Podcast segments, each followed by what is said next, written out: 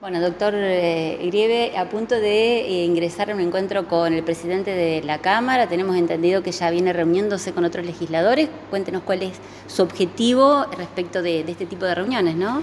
Bien, siempre le agradezco, le agradezco al señor presidente de la Cámara de Diputados, Gustavo Gen, el de recibirnos.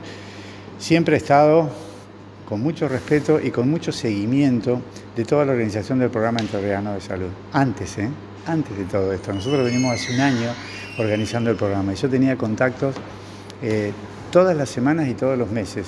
O sea que él está sabiendo perfectamente cómo vamos a trabajar estos cuatro años en el programa Interriano de Salud. Hoy hacemos una reunión formal y le agradezco a Gustavo de reunirnos hoy porque lo que vamos a dar seguimiento a este número de reuniones que hemos tenido con diputados y senadores explicándole el programa, vamos a resumir un poquito todo lo que estamos haciendo y cuál va a ser la proyección del programa Integrano de Salud. Hemos recorrido toda la provincia, más de 20.000 kilómetros, hemos estado en casi todos los departamentos, terminamos la semana que viene en los departamentos del norte, La Paz, Feliciano, mañana vamos a Federal, culminando todos los hospitales de cabecera. Sabe que posteriormente en el programa Integrano de Salud comenzamos a nivelar los hospitales para después crear una red interhospitalaria, una red de traslado interhospitalario y una historia única junto con el trabajo que hacemos en los centros de atención primaria, es la base inicial para poder eh, comenzar el programa entrerriano de salud, que tiene un objetivo, que es que cada entrerriano en su lugar tenga la mejor medicina para prevenir enfermedades o para tratarlas. Mientras tanto está la coyuntura, ¿no? Dos ejes principales en este momento, COVID y dengue. Sí, tenemos varias coyunturas. Esta es la coyuntura, te cambio la palabrita, epidemiológica.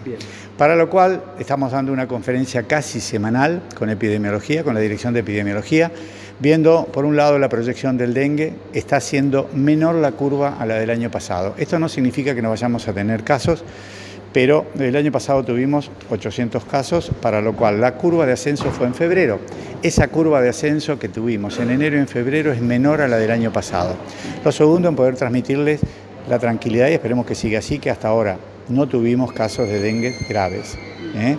Fueron todos sintomáticos, algunos muy sintomáticos, pero que no tuvieron que realizar internaciones en cuidados críticos. Con respecto al COVID, que es lo otro que también le vamos a transmitir, es que han aumentado los casos, pero también no estamos en la provincia con casos internados en cuidados críticos.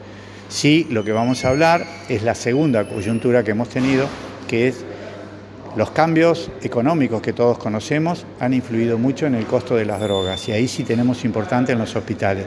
Para que ustedes sepan, en el término de 30 días el aumento de los medicamentos ha sido exponencial, casi el 82%, entonces tenemos que estar muy cerca de los centros de salud y de los hospitales para atender esto que son eh, la atención de medicamentos más la atención del recurso humano.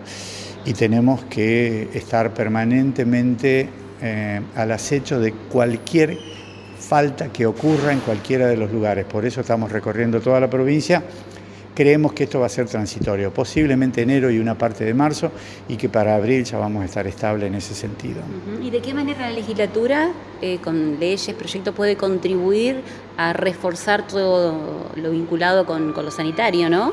Bien, tenemos en proyecto, en principio, para trabajar junto con la Cámara de Diputados, es cinco proyectos de leyes para modificar esta estructura. Por un lado, la estructura administrativa, que forma parte de la estructura administrativa de todos los ministerios, para lo cual hay algunas particularidades justamente en salud.